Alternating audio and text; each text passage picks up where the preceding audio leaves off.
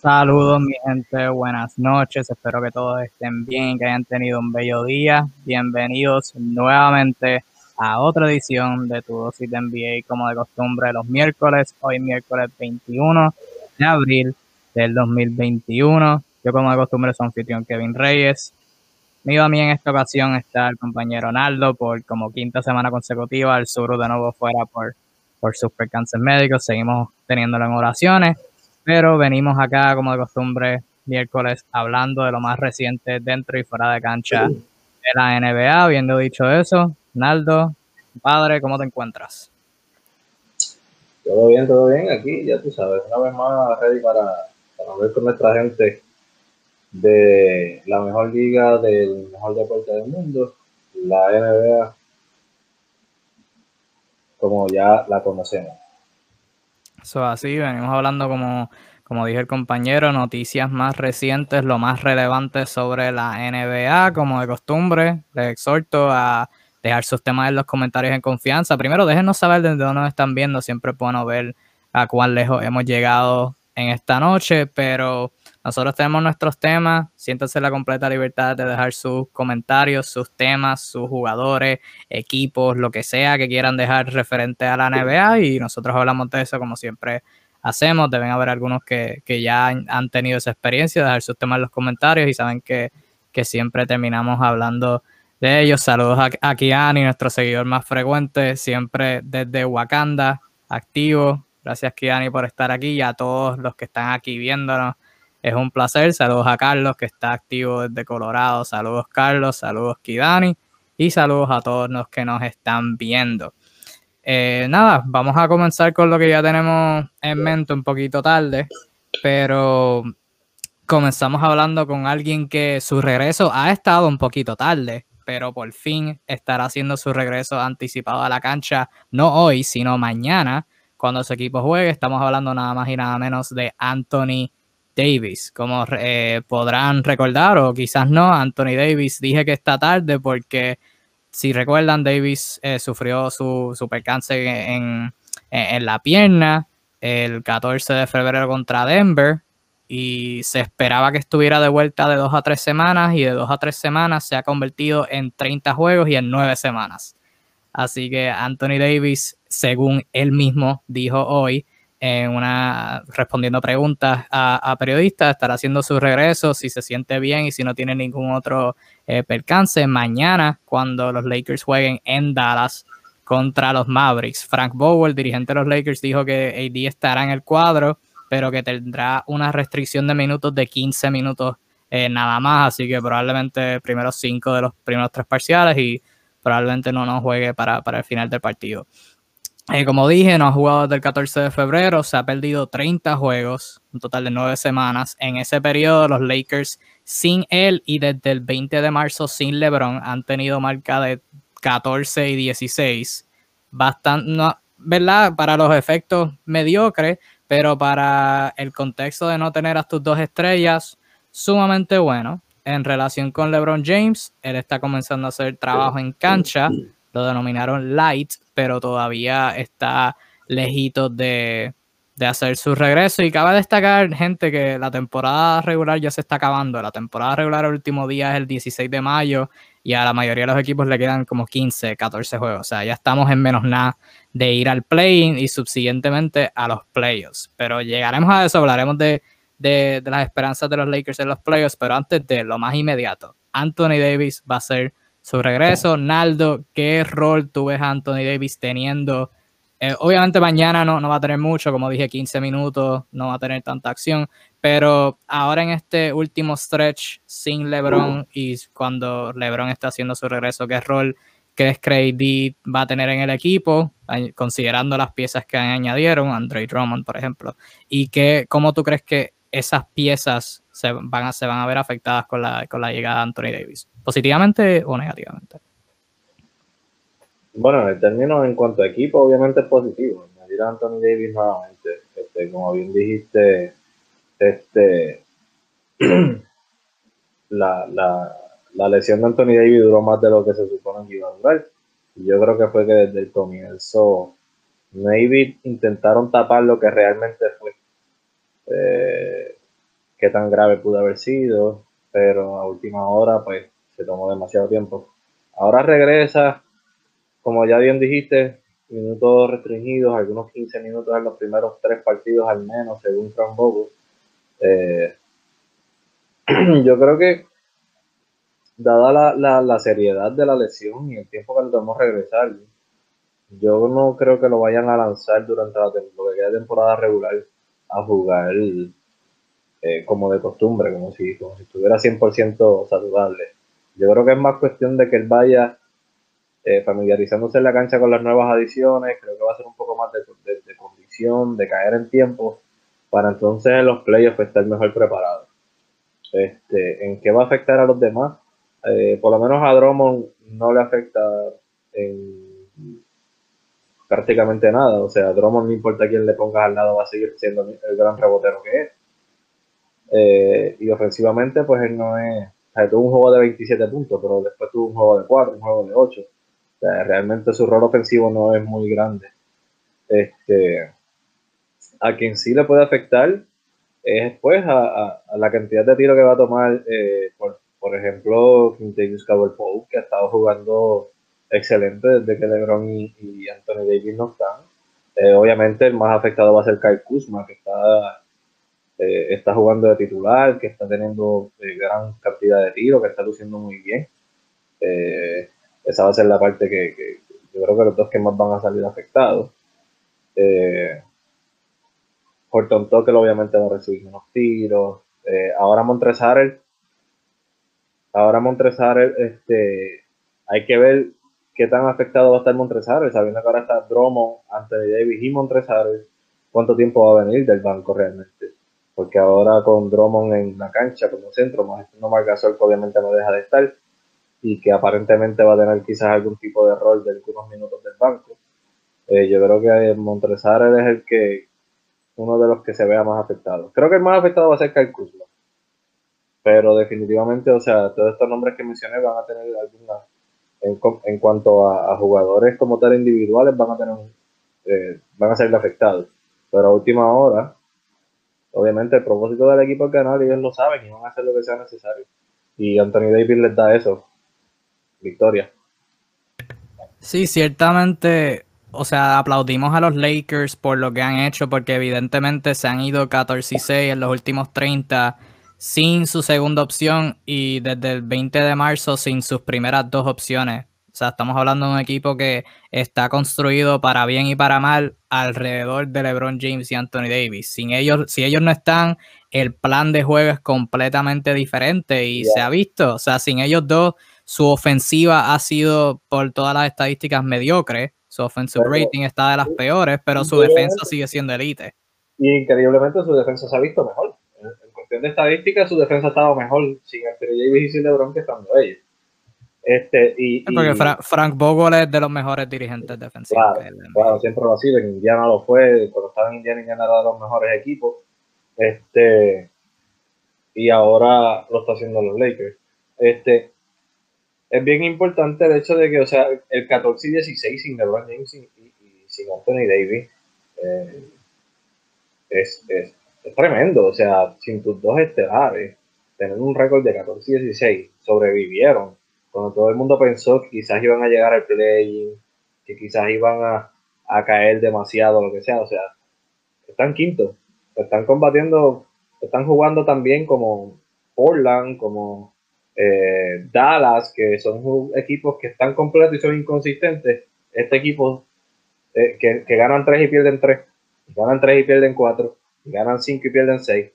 en ese mismo ámbito, pues están los Lakers y sus dos estelares, lo cual ha sido eh, fenomenal para ellos. Sí, que yo creo que más bien que obviamente va a afectar a los, a los jugadores jóvenes porque como tú dijiste van a tener menos oportunidades de tiro, evidentemente. Eh, los hombres que están en su posición van a tener menos minutos, pero yo creo que los ayuda más porque van a tener esa opción número uno legítima. O sea, en los últimos juegos han sido jugadores de que no son primeras tres opciones, como Kuzma, como Schroeder, eh, Harold, Drummond. tener que tomar una carga ofensiva. Han jugado súper bien. Dennis Schroeder ha, sido el, mejor jugador durante todo, todo este stretch de juego, se ha mantenido saludable. Pero ahora tienen una opción número uno legítima, que, por la que puede correr su ofensiva y puede estabilizar un poquito las cosas sin decir que es un ancla defensivo. O sea, eso no está, eso no está fuera de la cuestión. Pero no crees que. Eh, yo estoy súper curioso, porque para el momento que se hizo la firma de, de Drummond, yo estaba bien curioso sobre el fit de Drummond con Davis, porque Anthony Davis requiere la bola en sus manos para ser lo más efectivo posible. Es matador en el área media distancia, en el poste. Anthony Drummond no es el mejor tirador del mundo. O sea, ¿cómo tú crees que, ese fit vaya a funcionar con ellos dos en la cancha al mismo tiempo? No creo que tenga ningún efecto, o sea, efecto. Eh, o sea, no creo que se vayan a afectar. Realmente entiendo que es que yo entiendo desde el principio que el papel de Andre Drummond en los Lakers es proteger la pintura y sobre todo rebotear. A, los Lakers tienen una jugada que les encanta hacer y es el hecho de que Anthony Davis sale a correr antes que todo el mundo. Cogen el rebote, Anthony Davis está en la otra cancha y hacen el pase de fútbol. Yo creo que eso, con Andre Drummond ahora cogiendo rebote, voy a ver a Anthony Davis al otro lado de la cancha más veces de lo normal. Eso es una. Y otra, obviamente, André Drummond tenía un, físico enorme para hacerle los picks a, a, LeBron James, cortar al canasto. Eh, Anthony Davis tira de todas partes. Ahí tienes la opción de un pick and roll de LeBron James con Andre Drummond mientras Anthony Davis está afuera, ya sea en el midrange, ya sea en la línea de tres. Eh, ¿sabes? Anthony Davis pasa bien la bola, no es un super pasador, pero sabe pasar la bola, muy bien.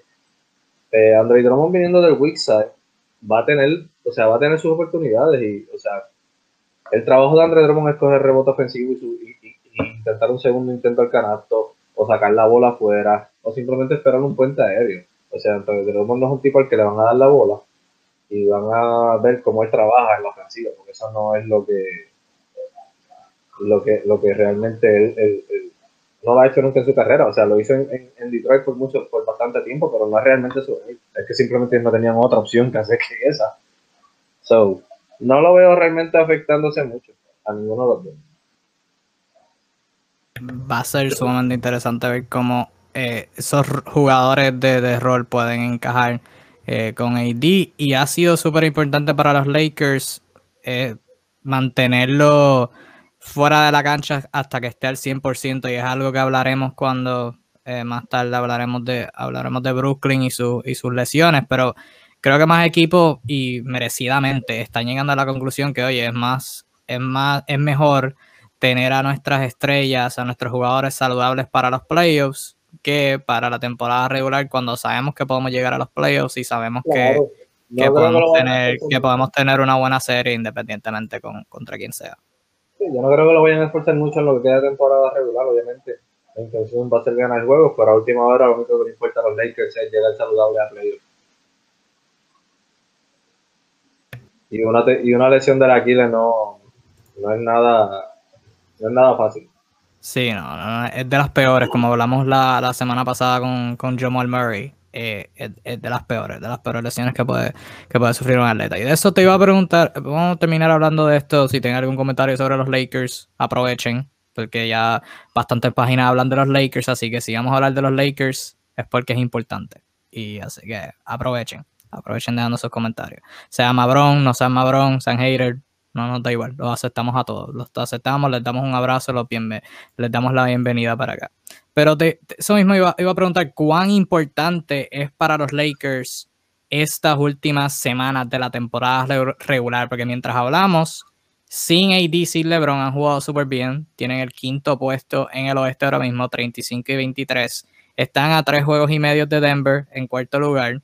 Así que, y a siete y medio de los, de los, a cinco de los Clippers en tercer lugar a siete y medio de, los Suns en segundo lugar. Un, un puesto top 4 se ve muy lejano, pero un puesto en el play-in no se ve tan lejano. Ahora mismo están a dos juegos y medio al frente de Portland en seis y a cuatro de Dallas, que está en siete, que eso ya entrando al play-in. ¿Cuán importante es para los Lakers mantener un buen puesto de play, o sea, top 5, top 4, y no, o no caer en el play-in ahora mismo para, para ellos en estas últimas semanas, considerando que regresa ID, lo van, a lo van a encajar con estas nuevas piezas y que LeBron todavía no está cerca de regresar.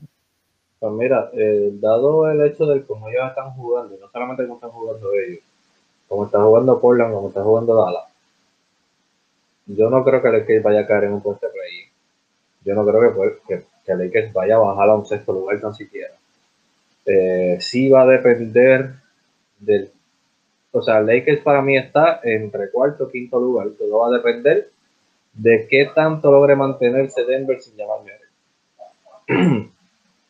Yo creo que, o sea, si, si Denver se logra mantener la consistencia con la que han estado ganando en los últimos meses, aún estando, perdón, aún estando sin llamar Murray, definitivamente los Lakers van a entrar quinto y van a jugar contra Denver. Anyway, la cosa sería viceversa. Yo creo que ya esa serie ya está casi planchada. Es Denver contra Lakers en la primera ronda. Eh, lo que va a variar ahí, yo creo que va a ser el home court advantage, que obviamente entra cuarto es que lo tiene. Pero honestamente no veo a Lakers bajando de puestos, ni veo, o sea, como, y, si lo veo subiendo, como mucho lo veo subiendo a cuarto. Eh, ¿Qué tan importante es lo que falta de temporada regular para ellos? Es sumamente importante. Obviamente, han tenido nuevas adquisiciones, especialmente una tercera estrella de André Drummond. Y número uno, tienen que ver cómo va a encajar en la cancha con él. Número dos, eh, Fran Vogel tiene que ver cómo va a ser la rotación ahora. Y las rotaciones de, no solamente las rotaciones de, minutos, sino las rotaciones en la defensa, porque switchar con André Drummond no es fácil.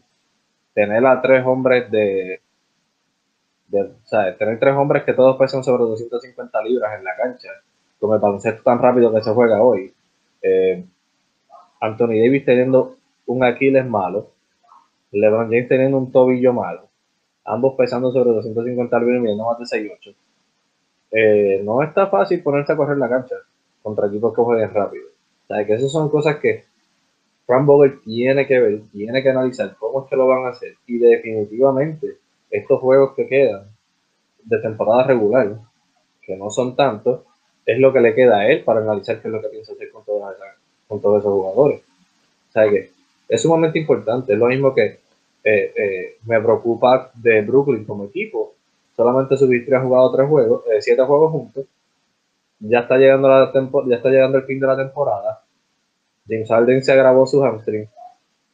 Kevin Durant está afuera. ¿Cuánto tiempo ellos van a lograr? el jugar juntos, todo el equipo, que no han jugado todo el equipo en un solo juego juntos, diciéndole Griffin y todo eso, no ha jugado como un Victory. ¿Qué tan, es sumamente importante el que ellos regresen lo antes posible para tratar de acoplarse, aunque sea lo más mínimo, o sea, eh, antes de playoff. Lo mismo está pasando con los Lakers. Aunque obviamente los Lakers es un core que lleva más tiempo juntos porque desde el año pasado básicamente un equipo bastante similar o desde el principio de temporada y pues han estado eh, más tiempo en cancha junto que, que, Brooklyn, pero es la misma es la misma preocupación de ambos equipos, que se supone que son los favoritos, pero ahora mismo mientras Lakers necesita tiempo juntos en cancha, los Clippers están haciendo maravillas con, las nuevas adiciones de Rondo y, y. Se han ganado 13 de los últimos 14, si no me equivoco, o 12 de los últimos 13, y eso ha sido con Kawhi entrando y saliendo, con, George descansando back to back, pero se han acoplado muy bien. Y esas son las cosas que última hora los players van a preocupar. Sí, ciertamente vamos a hablar de los Clippers que van a estar sin su estrella. Vamos a hablar de, Brooklyn ahora cuando terminemos con los Lakers, que tengo una última cosa. Y Luis, saludos, dejaste tu comentario sobre los Knicks. Tenemos a los Knicks de tema, así que cuando hablemos de los Knicks, pues ahí respondemos tus tu preguntas. Que ciertamente, ciertamente hablamos de, todo, todo lo que, lo que pusiste ahí en tu comentario. Gracias por, por, por dejarlo, pero ya lo tenemos, así que hablaremos de eso en su debido momento. Eh, como dije, LeBron todavía no se sabe cuándo pueda volver. Está a semanas de volver, según el personaje de la organización. Y si miramos el calendario, a la temporada le faltan como cuatro semanas, como cuatro o tres semanas. O sea que el tiempo para volver ya, ya queda poquito.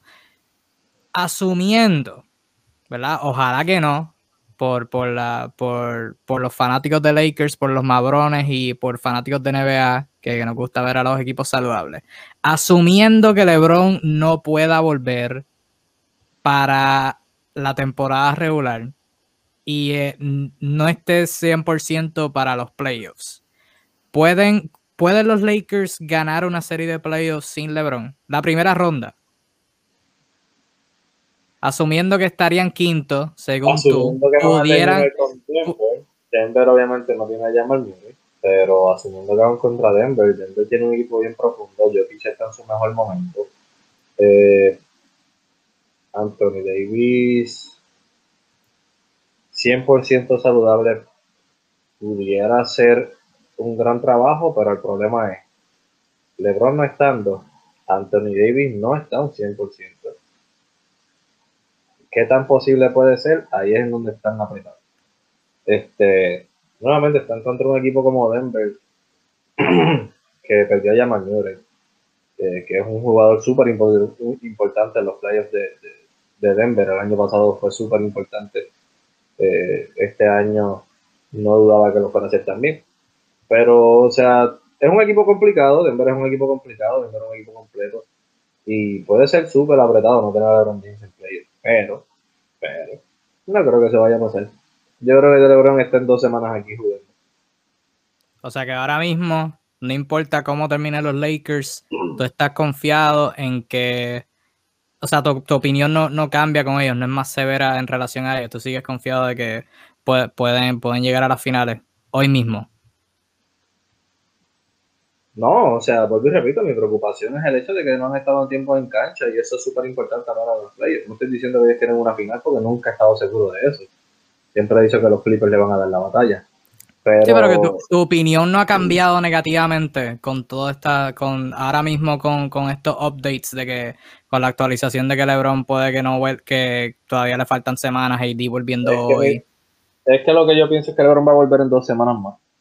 Por eso es que no, y va a tener algunos 7, 8 juegos para, para organizarse con el equipo, que no son muchos, pero eh, el estando el equipo completo y Denver sin llamar Murray, eh, estando el equipo completo y Denver sin Jamal Murray no creo que, vayan a ser, eh, no creo que la cosa vaya a cambiar.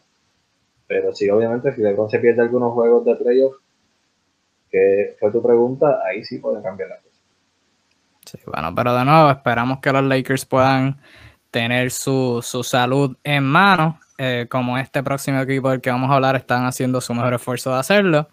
Y nada, déjenos saber sus comentarios sobre el regreso de Anthony Davis, cuán emocionados están por verlo de vuelta en la cancha, qué esperan de él y el núcleo ahora de, los Lakers, ahora que, que, van a estar, que va a estar en cancha, pero LeBron todavía no ha vuelto. Déjenos saber, estaremos, estaremos leyendo sus comentarios. Hablando de Brooklyn y saludos a Noel Brunsual que dejó el comentario sobre Kevin. Asumo que dices Kevin Durant y sí, Kevin Durant vuelve a estar lesionado. Eh, vamos al segmento semanal en donde hablamos de, lesiones porque siguen pasando las lesiones. Esta temporada no, no está nada fácil para eh, aquellos que juegan eh, baloncesto fantasy. sus playoffs se están viendo sumamente apretados con todas estas lesiones.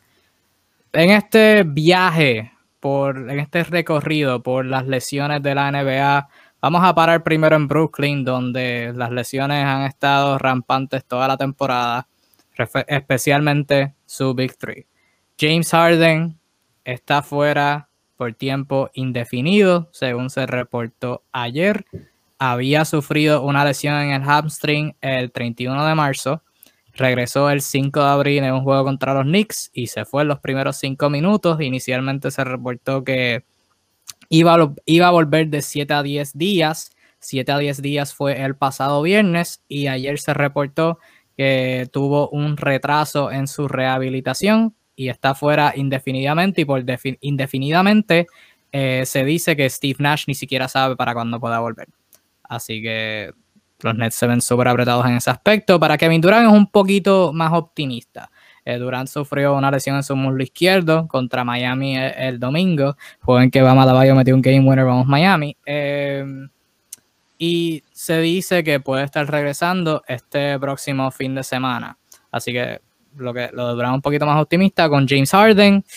un poquito más eh, negativo. De nuevo con, con, como hablamos de los Lakers, hablamos con Brooklyn, dos favoritos con Brooklyn, obviamente si están saludables son más favoritos que los Lakers. ¿Cuán importante para ellos es, estas últimas semanas tener su equipo saludable versus mantenerse saludables, porque yo no sé tú, pero yo por lo menos pienso que no importa qué puesto caiga Brooklyn, si están saludables van a ser los favoritos.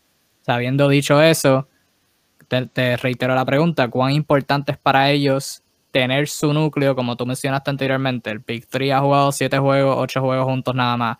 El equipo ahora con Griffin eh, añadido, no ha jugado ni un juego todos saludables. ¿Cuán importante es tenerlos todos en cancha al mismo tiempo versus favorecer la salud y mantenerlos a todos al posible 100% para la postemporada?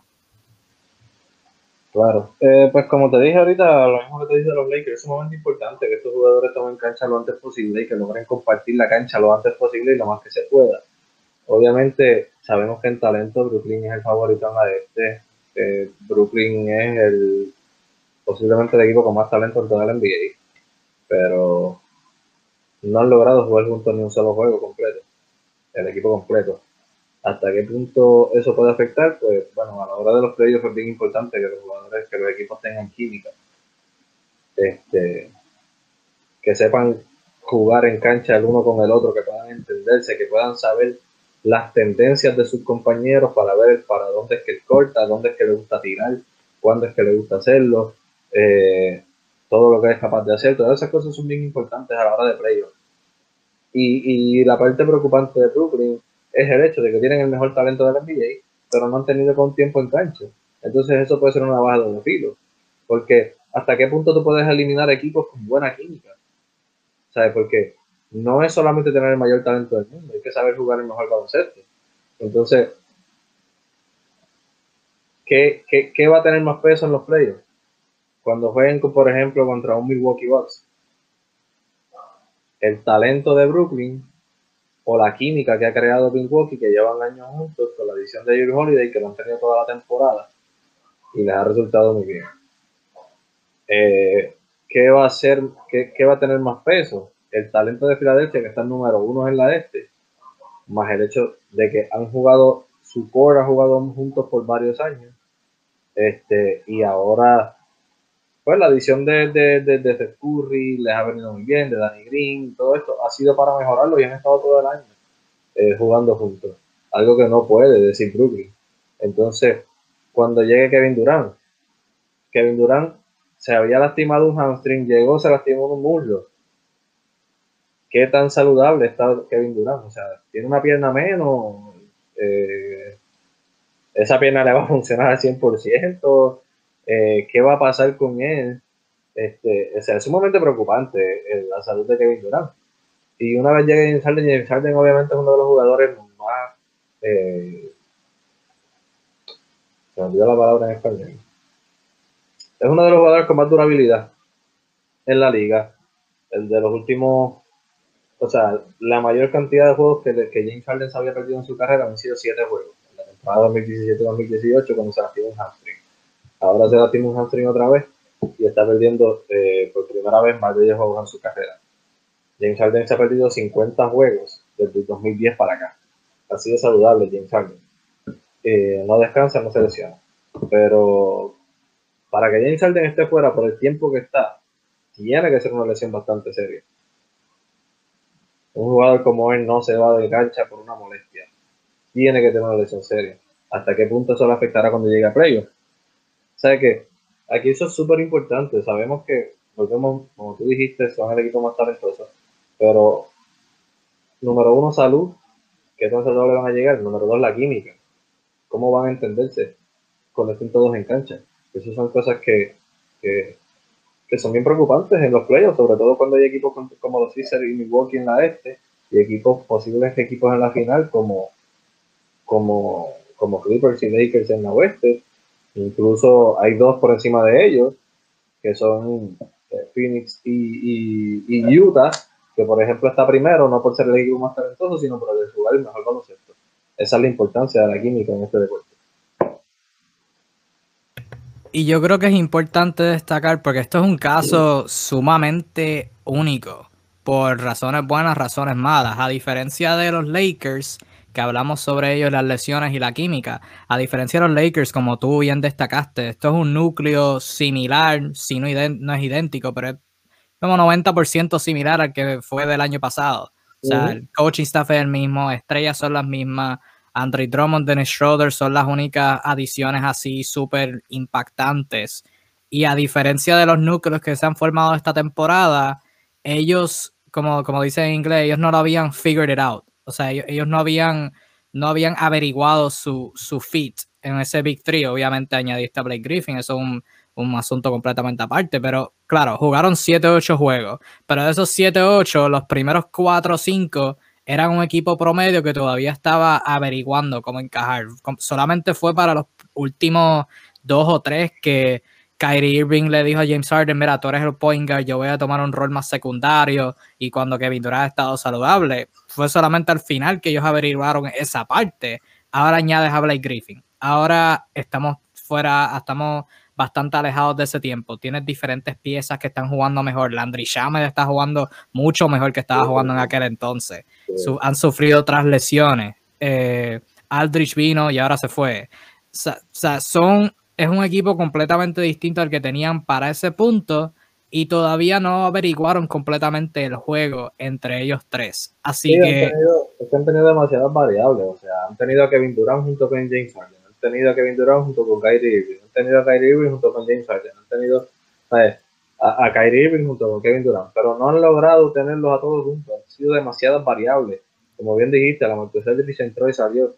Eh, Blake Griffin llegó y no ha podido jugar bien con, con, todos ellos. O sea, ha jugado con Kyrie Irving, apenas logró jugar con Kevin Durant un par de minutos y con James Harden todavía no lo ha podido jugar. O sea que eh, son demasiadas variables ese equipo que, realmente necesitan, necesitan coger cancha para poder establecer eh, quiénes van a ser en playoffs, qué tan, qué tan buenos pueden ser.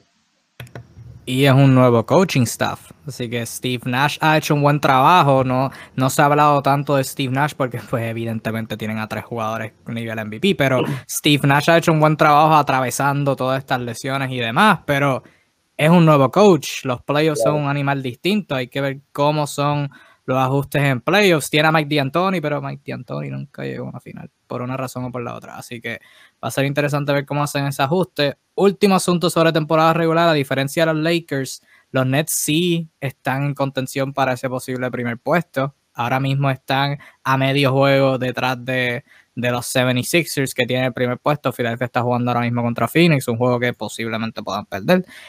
Así que, la, diferencia, la diferencia, perdóname, la diferencia a favor de Brooklyn en este caso es que una vez lleguen a primera ronda, los Lakers tienen como posible eh, contrincante a Denver, que no es tan fácil.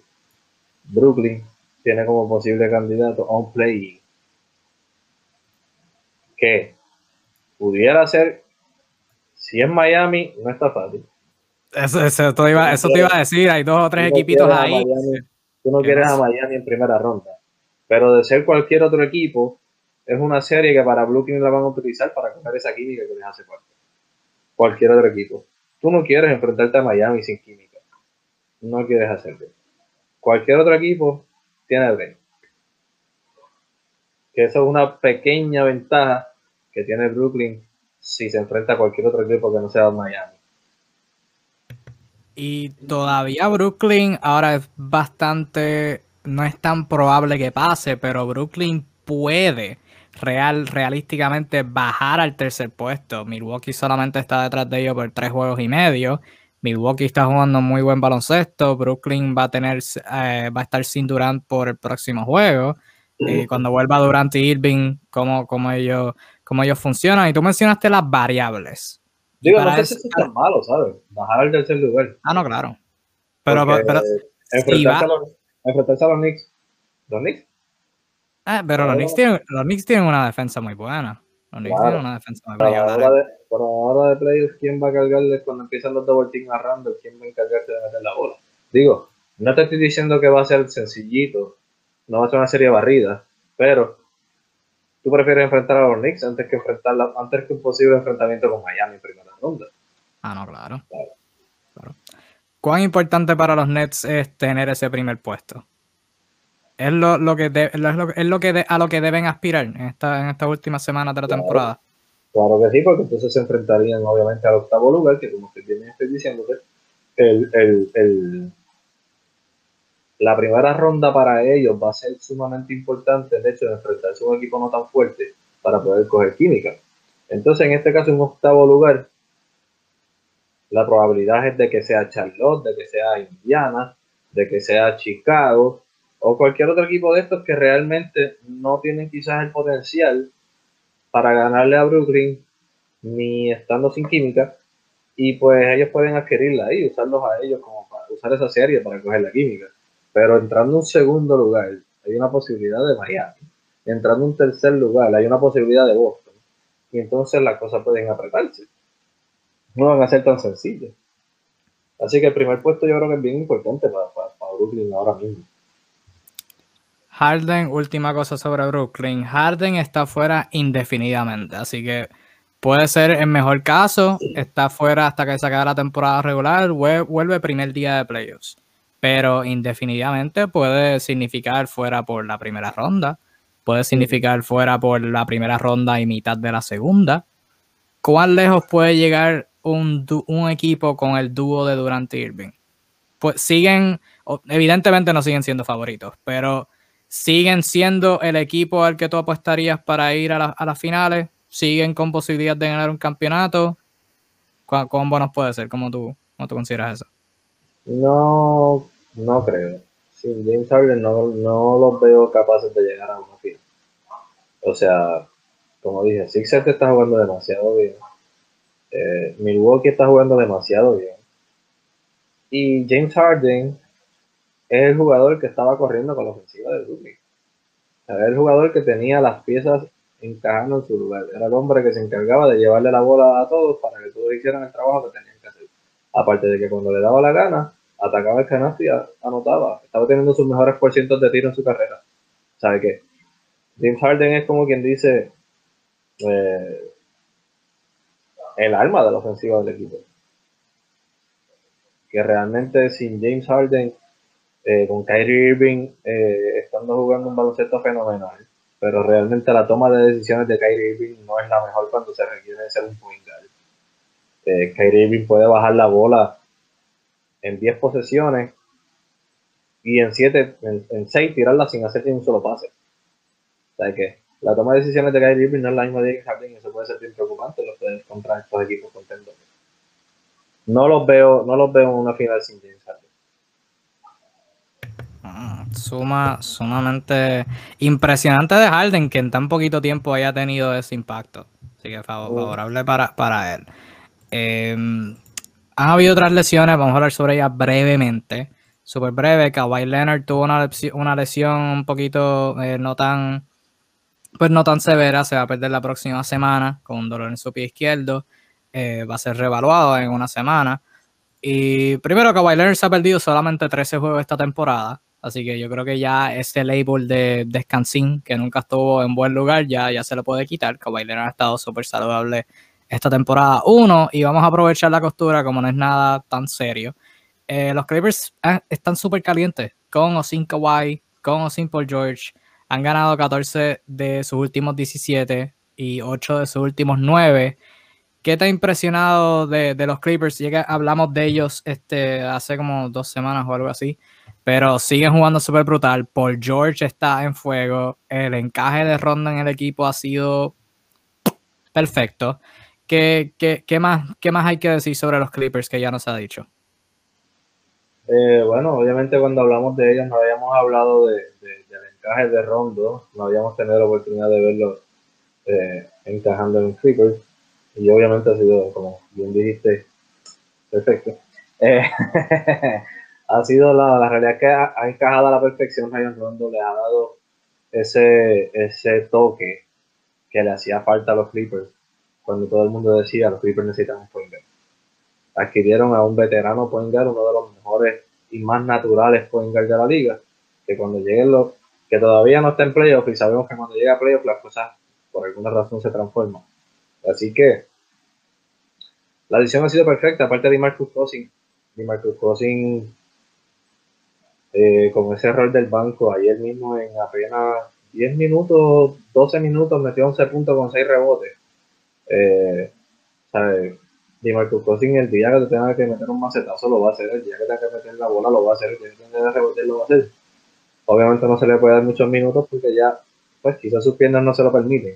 Pero mientras esté permitido estar en cancha, mientras él esté saludable, definitivamente tiene un, hace un muy buen trabajo. Y, y sobre todo, pues, este tipo de, de, situaciones en las que se mete, como siempre lo he dicho, este tipo de situaciones en las que se mete Di Marcus Cousins, en las de pelear con su contrincante, eh, sacarlos de carrera, rondos igual, eh, son cosas que son bien, son, son, bien necesarias. Son bien necesarias a veces en los playoffs. Y es algo que, que ni por George ni Kawhi tiene. Kawhi no tiene problemas con nadie. No se busca problemas con nadie. Y por George tiende a evitarlo. So, cuando las comillas cuenten contra jugadores como Montrezl el eh, Denny Shooter, que le encanta tirar un codo por el ladito y, mirar para otro lado como si yo no fui sin querer, pero tiene problemas con todo el mundo.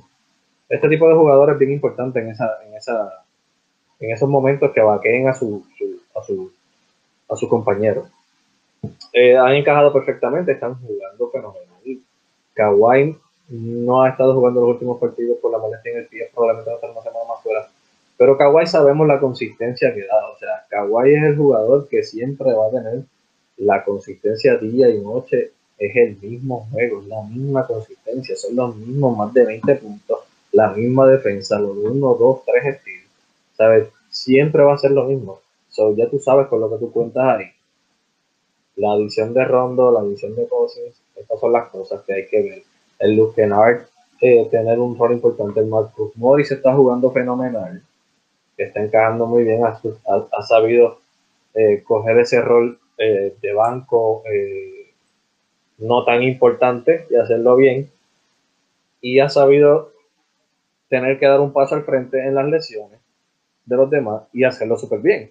O sea, la gente pensó que Clippers con la salida de, de Montrezl en el off-season, después Luke Williams dijeron, se barataron los Clippers. Eh, la realidad es que no, están jugando el mejor baloncesto de, de, de, de, este año y, y, probablemente del anterior. O sea, que realmente ellos están en su mejor momento y son candidatos al campeonato, son candidatos en la oeste, pueden eliminar a cualquier equipo. Eh, cuidado Lakers, cuidado Utah, cuidado Phoenix, cuidado todo el mundo, los Clippers no, no, no se les ve eh, que estén con, con, con, Eso sí, los Clippers van a llegar tan lejos como por George los lleve. El mejor jugador del equipo es Kawhi Leonard. Por el factor X del equipo es por George. Sabemos que por George, eh, la falacia esta de por George, de que playoff P, de que los playoffs eh, se vuelve un desastre o lo que sea, no es totalmente cierta. Tuvo unos playoffs malos, pero no siempre ha sido así. Ahora bien, si en estos playoffs por George viene como está jugando en la temporada, los Clippers son un candidato sumamente fuerte al campeonato. Si por George por alguna razón le pasa lo que le pasó el año pasado, entonces sí, es que los Clippers van a tener un poco de problemas. O sea que, juzgando por lo que tú, tú dijiste de de los Clippers jugando también, como dije, no importa quién esté en cancha, los Clippers han producido, sea por, porque sea, las, adiciones han sido brutales.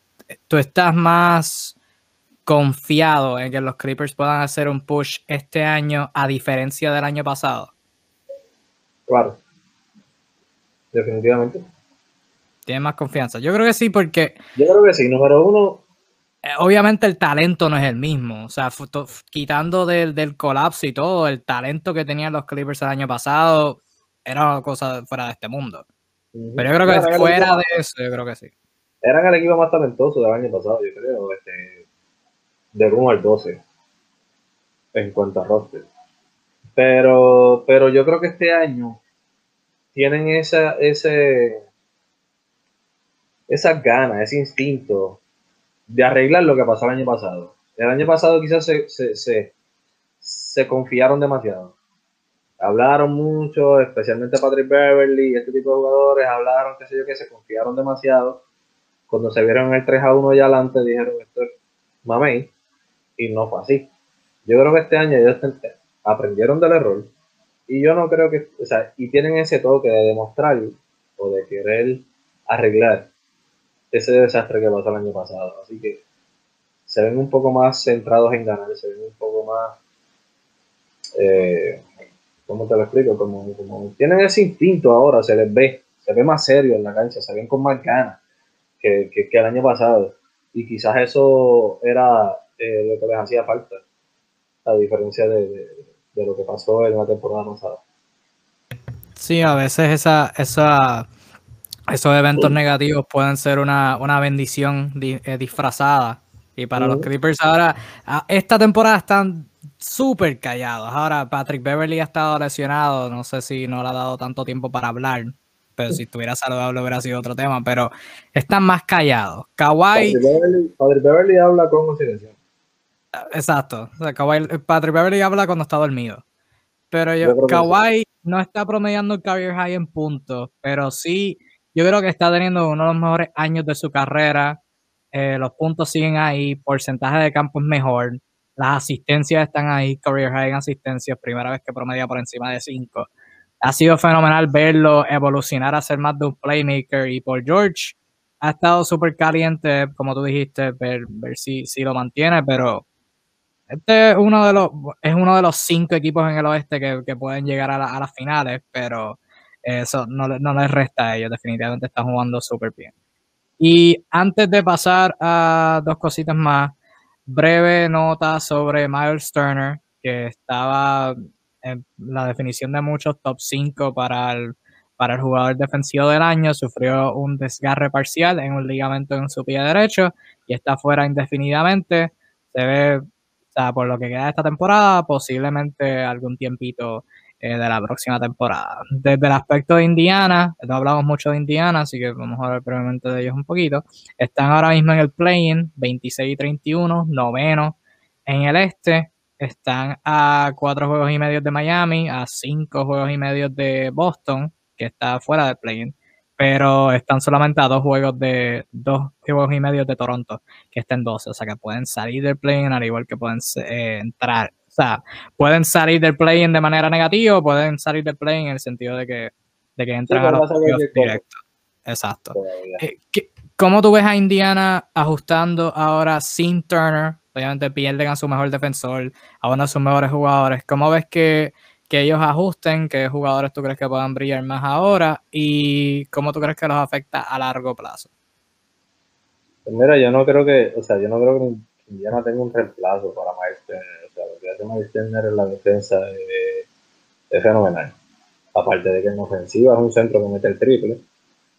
Obviamente su debilidad siempre ha sido los rebotes, no es un gran rebotero, pero eh, la defensa en la pintura de Miles Turner no es algo que ellos tengan con quien reemplazarlo.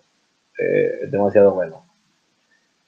Este, es una pena que le haya pasado, obviamente no queremos jugadores lesionados, queremos una temporada con todos los jugadores sanos. Pero le pasó un momento en el que Indiana puede, como dijiste, puede caer fuera del play puede, o sea,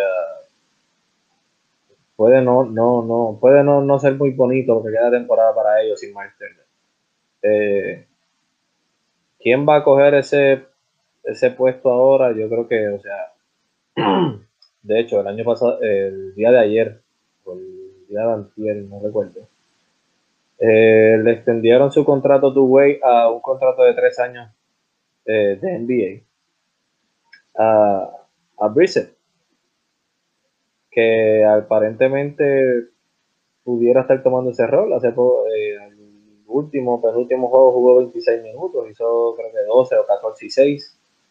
Eh, hace un trabajo bastante razonable. eh, Big 6, Big Sade, como lo quieran llamar. Eh, creo que tuvo otra, también, también está fuera y creo que hoy tampoco juega Sabonis.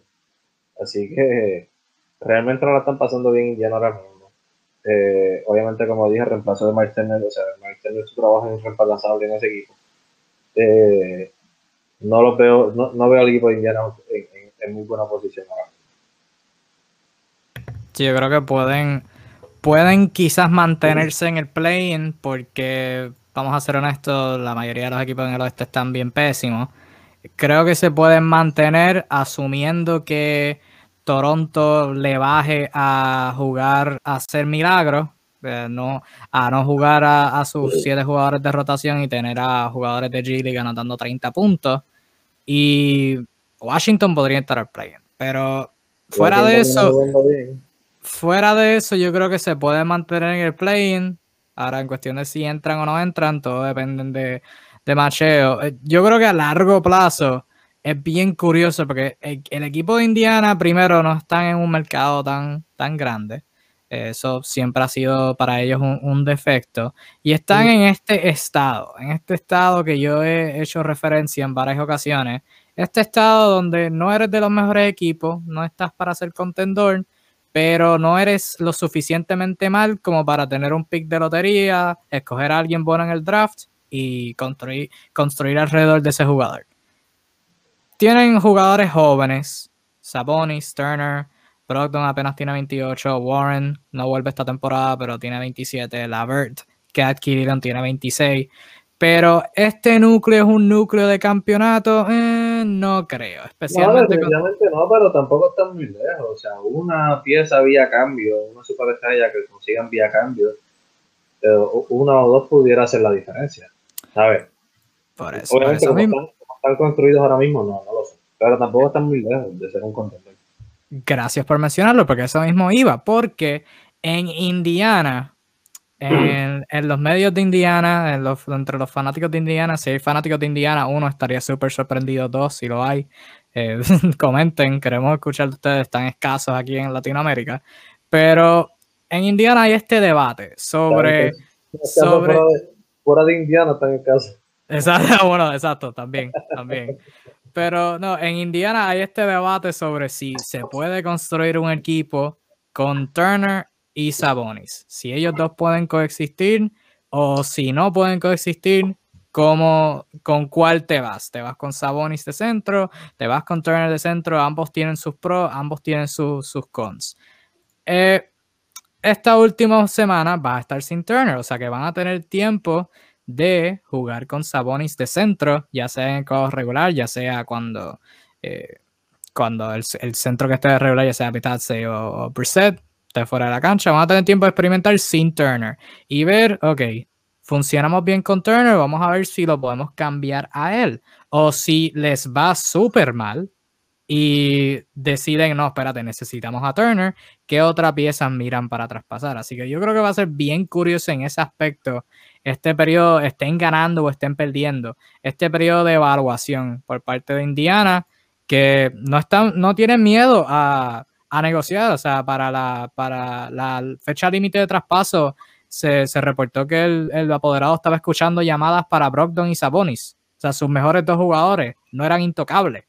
Está como que, vamos a ver qué puedo hacer, o sea, que como tú mencionaste, no están ahora mismo para ser campeón, pero uno o dos posibles movimientos pueden ponerlos por encima de, en ese próximo tier de, quizás contendor. Eh, y yo creo que va a ser bien interesante ver en estas semanas cómo es la actuación sin Turner, si es buena o si es mala, y ver qué pueda causar eso.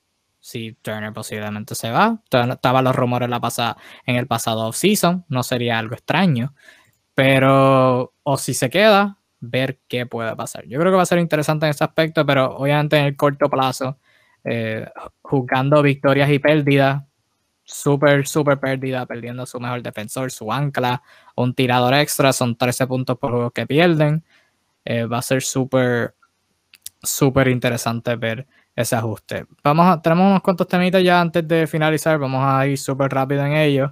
No quería no hablar de los Knicks porque bendito Luis lo comentó y sí, hay que hablar de los Knicks porque los Knicks estamos en abril, estamos al final de la temporada y los Knicks empezaron ganando y los Knicks siguen ganando. O sea que tengo, tengo miedo sobre, sobre nuestro destino ahora mismo. Los Knicks están ganando, llevan siete victorias al hilo y tienen marca de 32 y 27, quinto lugar en el este, y solamente están a medio juego detrás de los Atlanta Hawks que están en cuarto lugar. también están a medio juego detrás de, Boston y a un juego y medio de Miami para el play pero no vamos, a, no, vamos a hablar de eso, vamos a hablar de lo positivo de los Knicks. Estás sorprendido y obviamente eh, han tenido varios, varios, este, varias razones por Claro, claro, o sea, el hecho que hayan tenido, no, para mí lo sorprendente no es que te hayan tenido éxito al principio, porque, pues, ¿verdad? Efecto Tom eh, llegó, los jóvenes lo, lo, apreciaron, han, han trabajado súper duro, pero sorprendente que ahora, en abril, sigan teniendo éxito. O sea, esto se veía como algo de que empezaron con éxito, ah, ok, está chiste, ya, cayeron, pero siguen ahí. O sea, la defensa sigue elite. La defensa es la mejor en la NBA ahora mismo y no tienen, lo más curioso es que no tienen un defensor que tú miras y digas, ah, ese, ese tipo es de los mejores 15 defensores en su, en su, posición. ni siquiera va a haber un en, en, en un All Defensive Team. O sea, Nerlens Noel es sólido, pero no es top 10 en su posición. Reggie Bullock es, es sobre promedio, pero fuera de, fuera de eso no es nada tan wow.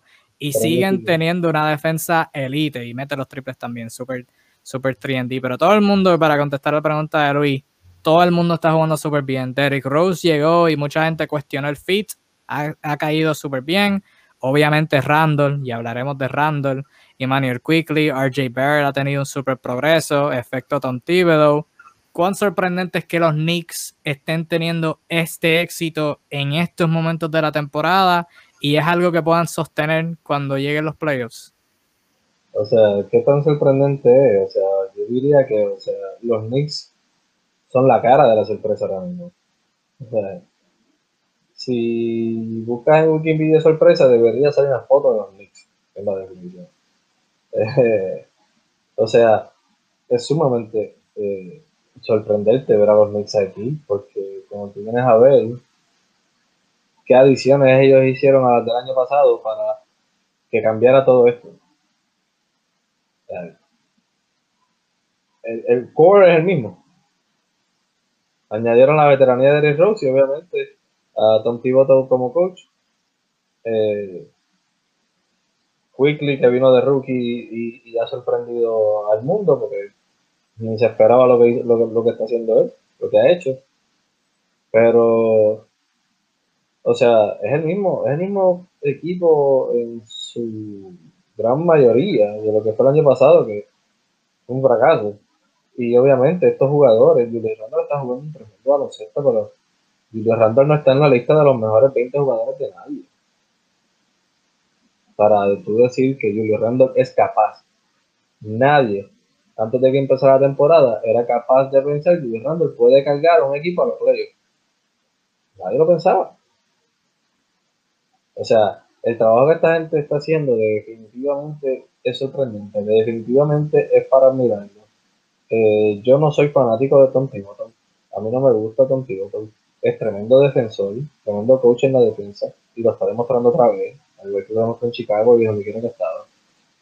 Pero no soy fanático de Tom todo en sus rotaciones, donde me encanta jugar 40 minutos a los jugadores del, del, cuadro regular, juegan 40, 42 minutos y terminan eh, con la carrera barata.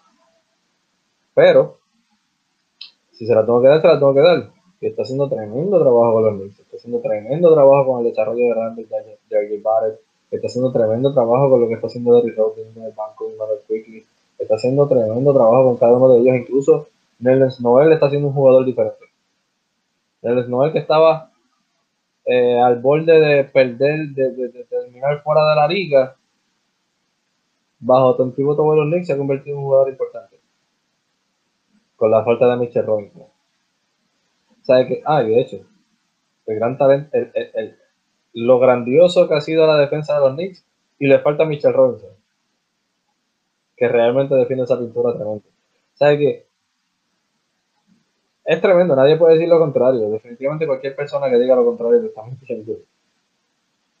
Y están, como bien dijiste, están a medio juego de cuarto lugar. O sea, y de la manera en la que están jugando, con siete juegos al hilo y todo, eh, no los veo, con los siete que están jugando hoy, yo no los veo entrando, no los veo bajando a, quizás un puesto play. Aunque no están muy lejos, pero de la manera en la que están jugando, es difícil verlos entrando en un play.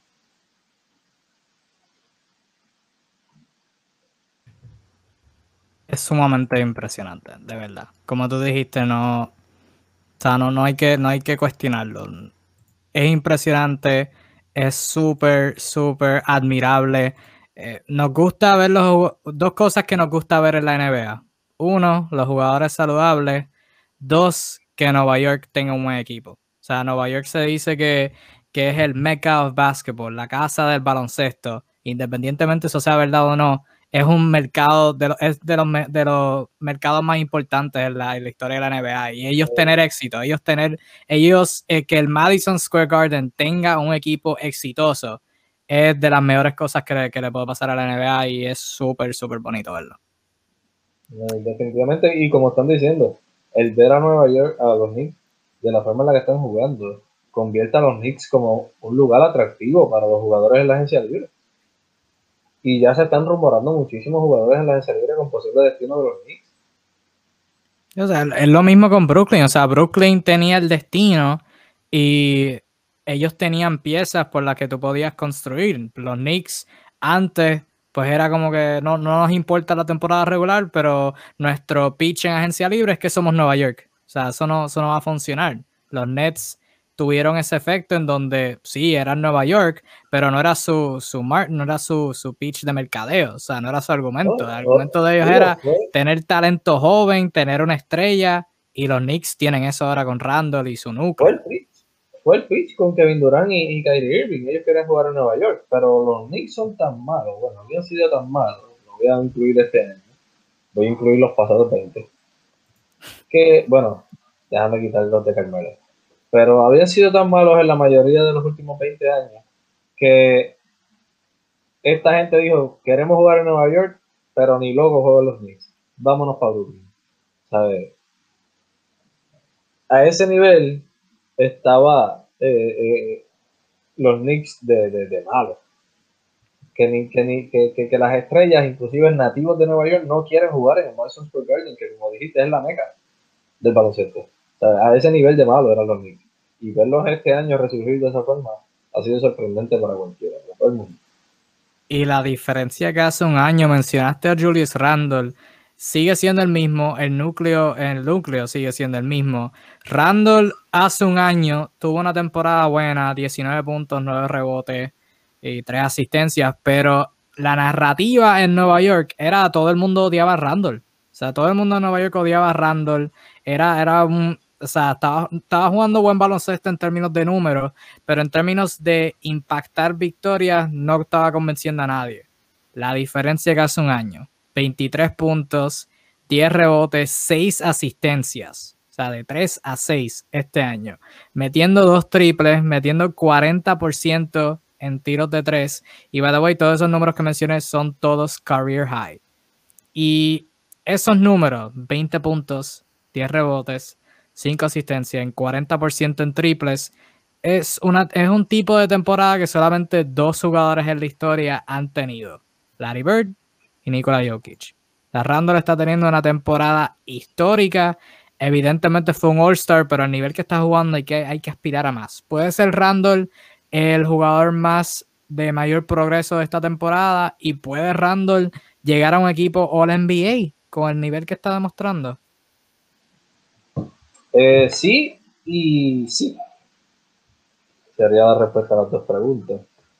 Eh, o sea, ahora mismo en el jugador de mayor progreso, eh, tendría que ponerme a pensar en quizás posibles candidatos, pero definitivamente Randall es uno de ellos. Y para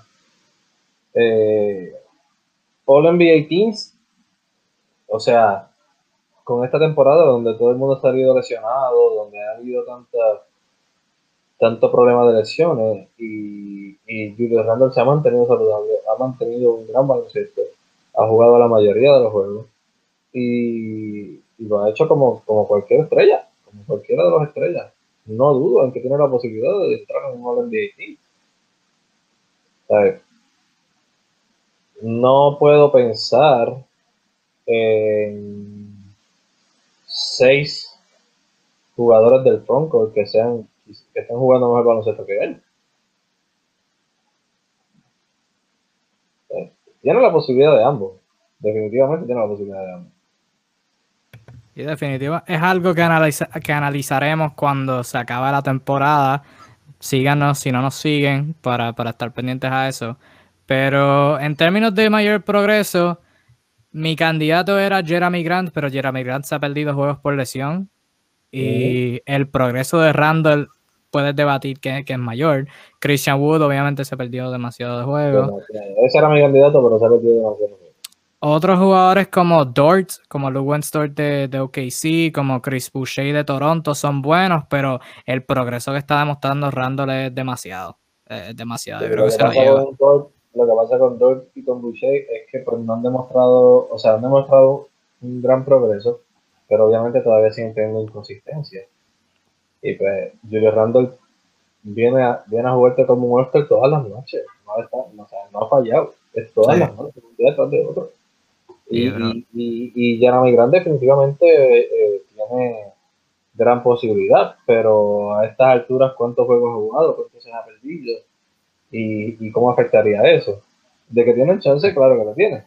Pero en cuanto a los juegos que se ha perdido y todo, ¿qué tanto puede afectar eso en comparación con Randall, que lo ha jugado todo? Eh, tiene, tiene, definitivamente, Randall tiene su caso para, ambas, para ambos premios.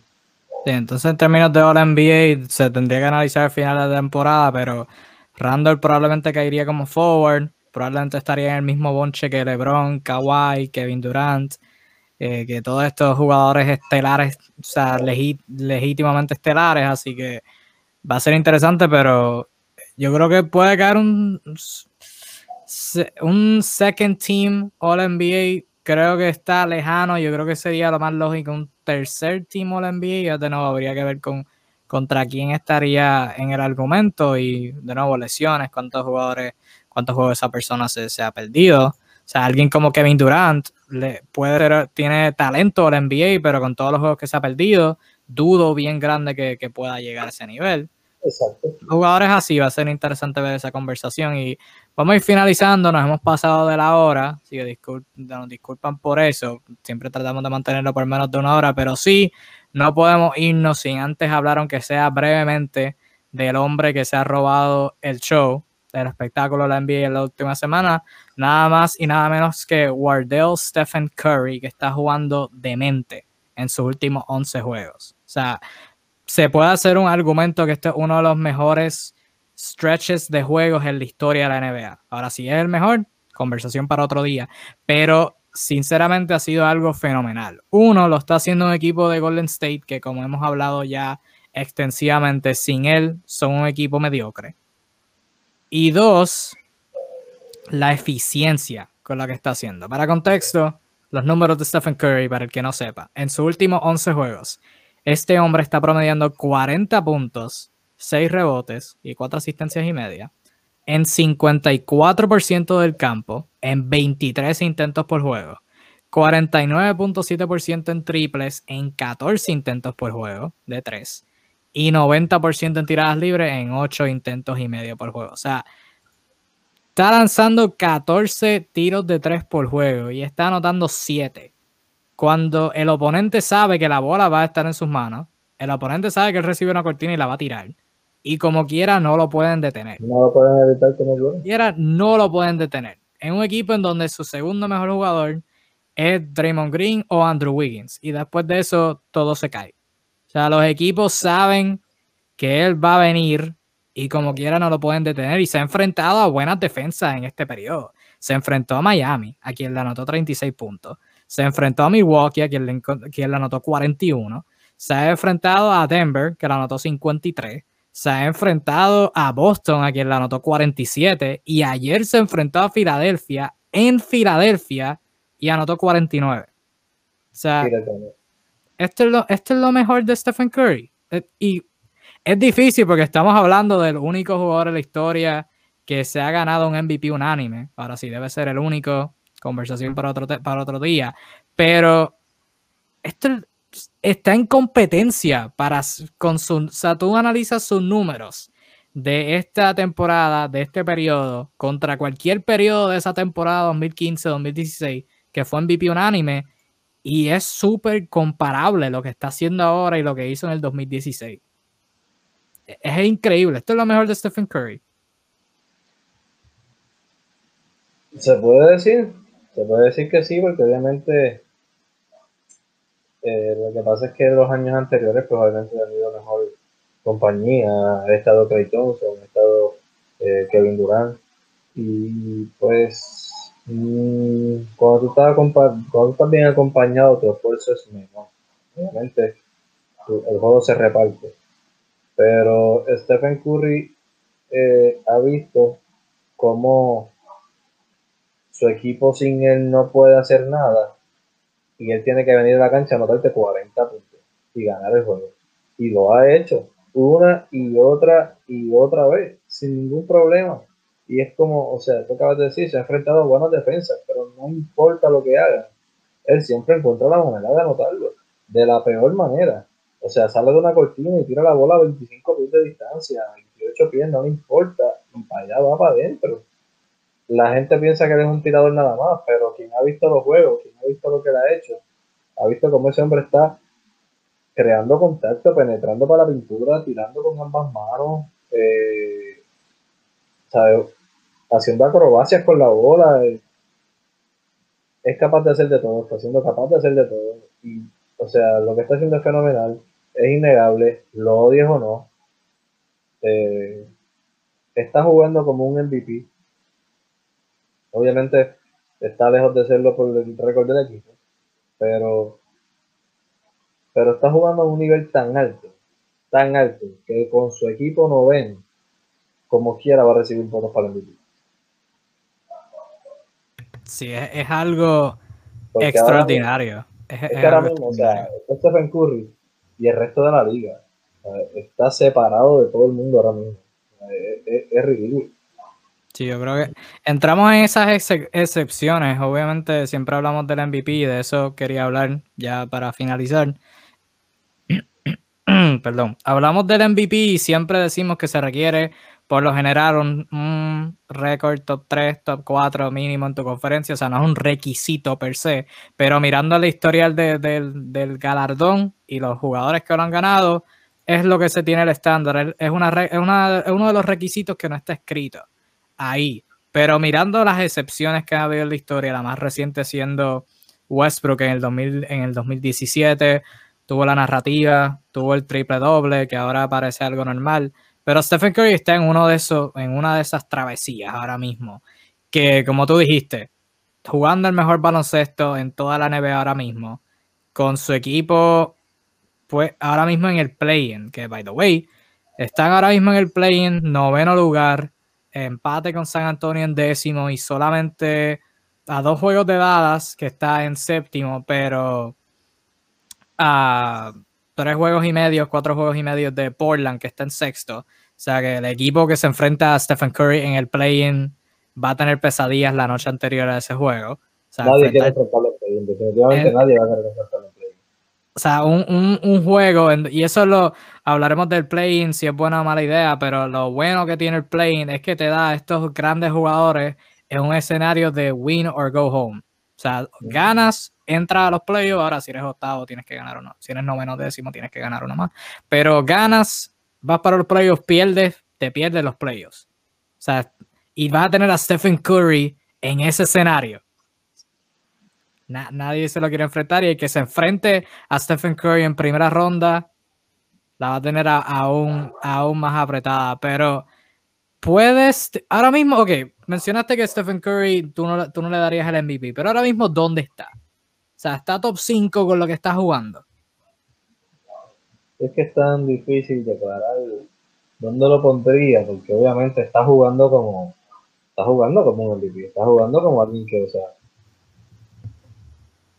está, jugando el mejor, está jugando el mejor baloncesto de la liga ahora mismo, definitivamente.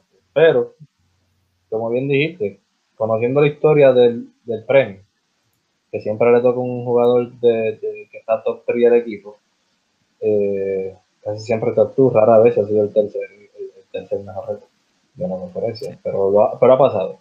Sí, porque en, cuestión de óptica, o sea, que Stephen Curry sea el MVP, pero que su equipo esté en el play, no, no se ve tan lindo. No, se, no se ve, cuestión de óptica, no se ve tan lindo. Pero voy a simplificarlo. Ya con, con esto nos vamos y para las personas que están viendo nos gustaría saber su, su opinión.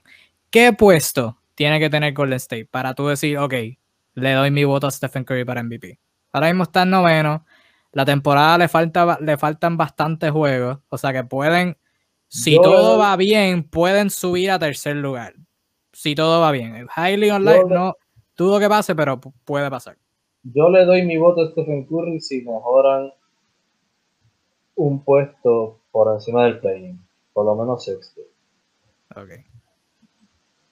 Si Russell Westbrook se gana un MVP siendo teniendo en sexta posición porque hizo un récord de triple doble.